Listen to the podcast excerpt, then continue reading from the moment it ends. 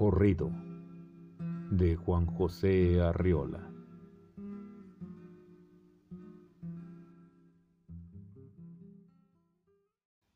Hay en Zapotlán una plaza que le dicen de Ameca.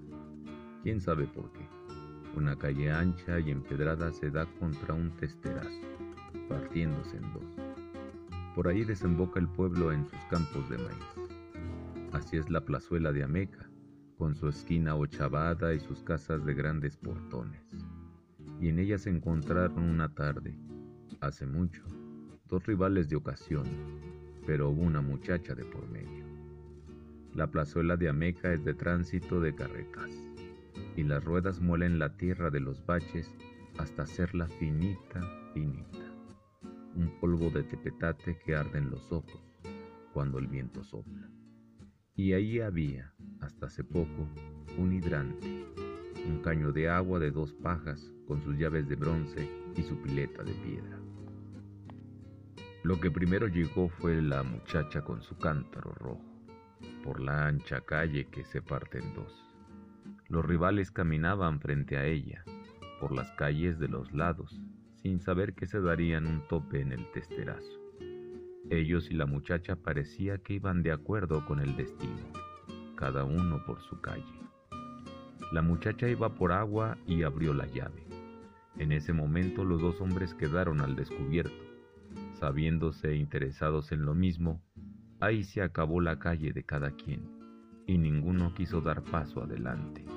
La mirada que se echaron fue poniéndose tirante, y ninguno bajaba la vista. Oiga amigo, ¿qué me mira? La vista es muy natural, tal parece que así se dijeron sin hablar. La mirada lo estaba diciendo todo, y ni un ahí te va, ni ahí te viene. En la plaza, que los vecinos dejaron desierta como adrede, la cosa iba a comenzar. El chorro de agua, al mismo tiempo que el cántaro, los estaba llenando de ganas de pelear. Era lo único que estorbaba aquel silencio tan entero. La muchacha cerró la llave dándose cuenta cuando ya el agua se derramaba. Se echó el cántaro al hombro, casi corriendo con susto. Los que quisieron estaban en el último suspenso, como los gallos todavía sin soltar, embebidos uno y otro en los puntos negros de sus ojos.